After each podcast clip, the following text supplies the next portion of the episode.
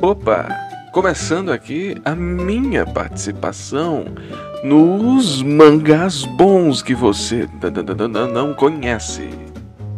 Talvez você conheça, como também talvez você não me conheça e conheça os mangás, mas aqui a questão Igor, eu estou aqui para participar também desta parafernália e balbúrdia mensal que há de ser trazida para todos nós. Vamos embarcar.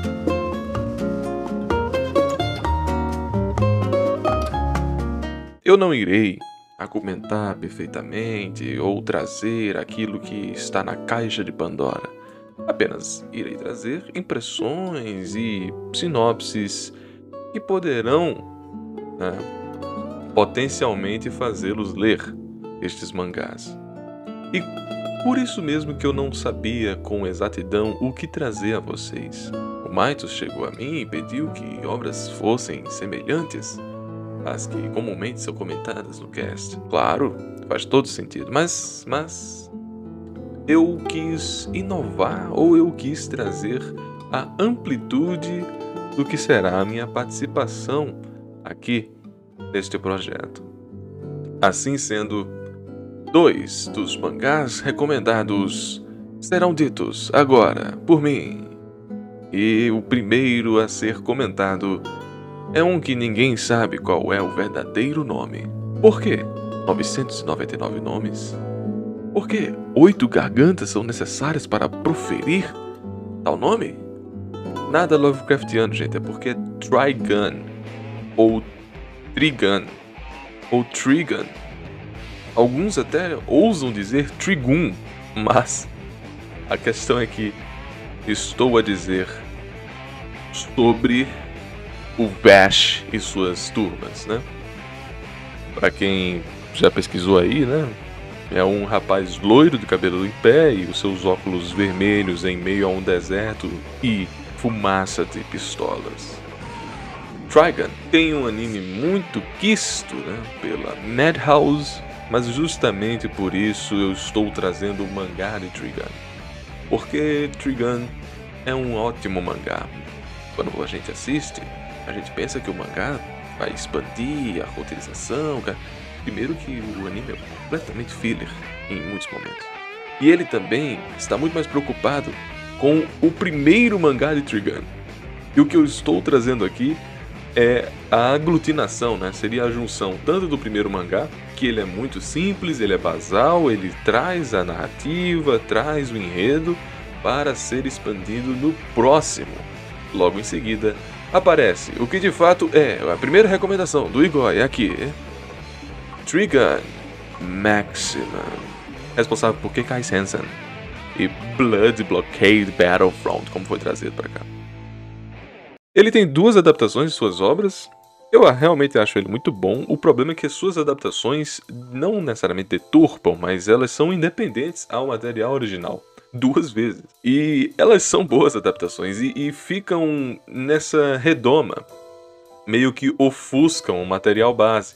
Quando alguém recomenda Trigun, quando alguém recomenda Kekai Sensen, facilmente eles irão pelo anime.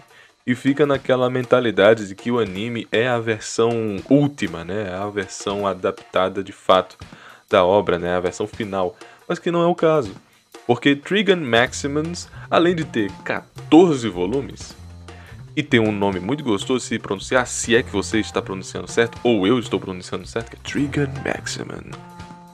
Você encontrará várias e várias historietas, né, versículos, você encontrará várias histórias episódicas, sim, exatamente, de, de pistoleiros, né, a pistola aqui, pistola lá.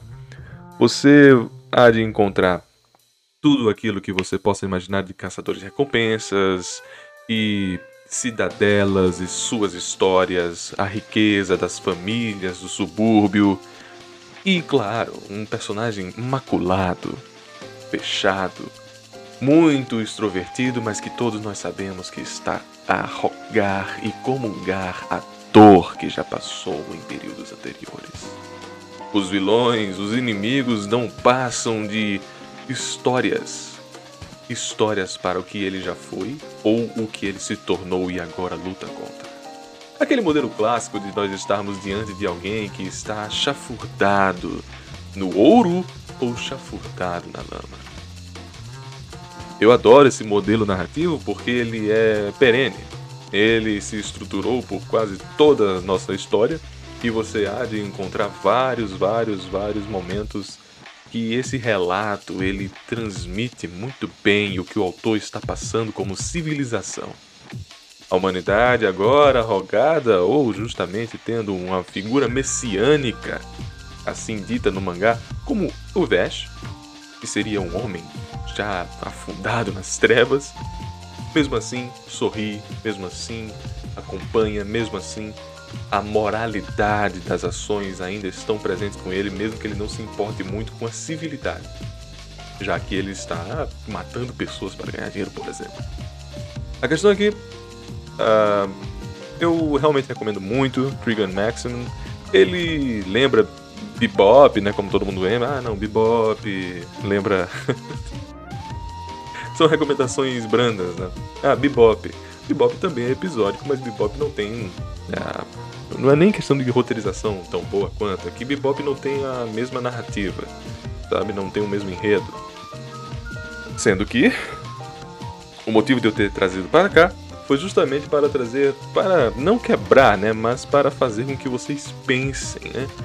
Ponderem esse estilo de episódico e também mangás que já possuem adaptação. Ah não, eu vou ficar no anime. Poxa, pode ver o anime, o anime é bom.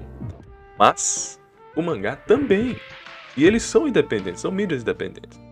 Eu recomendo forte, fortemente uh, Trigun Maximum, porque ele tem, além de tudo isso, né, eu posso categoricamente dizer o Night Owl que é o autor, que é um nome bem bizarro quando vocês forem ver, né? Esse romance que ele fez é Night Owl. Yusuhiro. Yasuhiro, perdão. Yasuhiro. Ele tem uma ótima quadrinização. perdão, Yasuhiro. Ele tem uma ótima quadrinização. Ele é um ótimo autor quadrinista. A arte dele me agrada bastante. Ele é muito estiloso. As personagens são de fácil identificação. Você já pega o que aquela obra está a comentar sobre essa personagem pelo valor narrativo visual dela.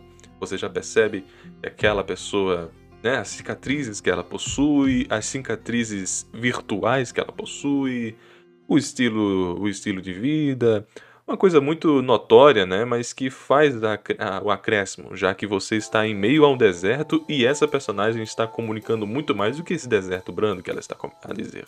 Enfim, Além disso, ele é um ótimo quadrinista, reiterando aqui.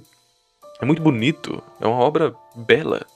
Você vai se encontrar nos volumes finais emocionado apenas pela sequência de quadros que ele traz. É uma obra fantástica. Eu fico, fica aqui o meu comentário final. Não se preocupe em ver o anime e ler o mangá, porque o mangá ele sofreu com a adaptação já que ele é reduzido a si mesmo, o primeiro mangá, e que depois foi de fato mostrar suas presas, né? De fato, engatilhar o cão e dar o seu disparo, né? Com o Trigun Maximum, ou Trigun Maximum, danos. E de, de fato, uma obra que merece um reconhecimento maior, merece aqui uma recomendação, obviamente, e que eu a trouxe para vocês. Próxima obra também vai ser um pouco distoante, também vai comentar uma coisa que talvez não seja. Talvez não seja aquilo que você esteja pensando, porque nem sequer shonen é. Poxa, aí, você vai me recomendar um Kimi no Todoke, mano? Não, não, não é Kimi no Todoke. Não é Akatsuki no Yona, não tem nada a ver. Ele é um shoujo. Só que ele é um neketsu. Batoru. Ah, existem etiquetas e etiquetas, gente. Que fazem, ah não, essa, aqui, essa obra aqui demograficamente é shoujo, essa obra aqui demograficamente é seinen. Existem etiquetas e etiquetas, tá? Só que o que trazemos aqui de comentário é uma obra que também se embebeda de uma etiqueta muito presente no Japão, que é o Batoru. Batoru. Batoru Sabe quando a gente gosta de fazer, ah, não existe shonen é a pessoa shonen, é a pessoa Battle Shonen. Battle Shonen. Porque aí já é uma categoria, né? Uma subcategoria que ali deixa um pouco mais demarcado qual é a obra, né? Essa tipologia que se especula tá mais nítida quando você a divide mais vezes. E Pigmalho, olha aí, Pigmalho se encaixa perfeitamente num Battle Shonen, mesmo sendo um shoujo. Ele também é um Neketsu. Neketsu que é de ficar com sangue fervendo, sabe? Uou, não é raiva, é de justamente empolgação. É thrilling.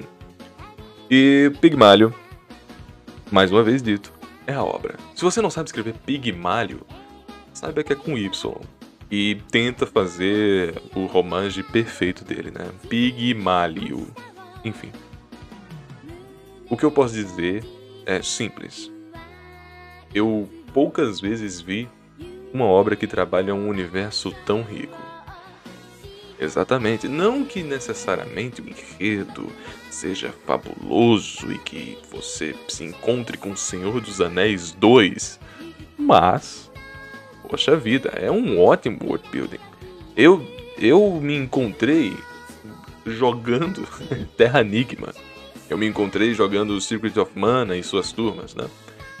Parece aquele anime Tayono, Tayonoko Esteban também. Ele tem algumas semelhanças aqui e ali no mundo dos animes e mangás, só que você vai dar de encontro com memórias aos jogos. Porque ele lembra muito mais aquele modelo RPGístico de você estar num mundo cheio de fantasia e monstros, com deuses e mitologias, mitomanias que fazem te encontrar poções, aventuras, mistérios, grutas, né, dungeons. Isso não é de todo mal, como também não é de todo bom, né?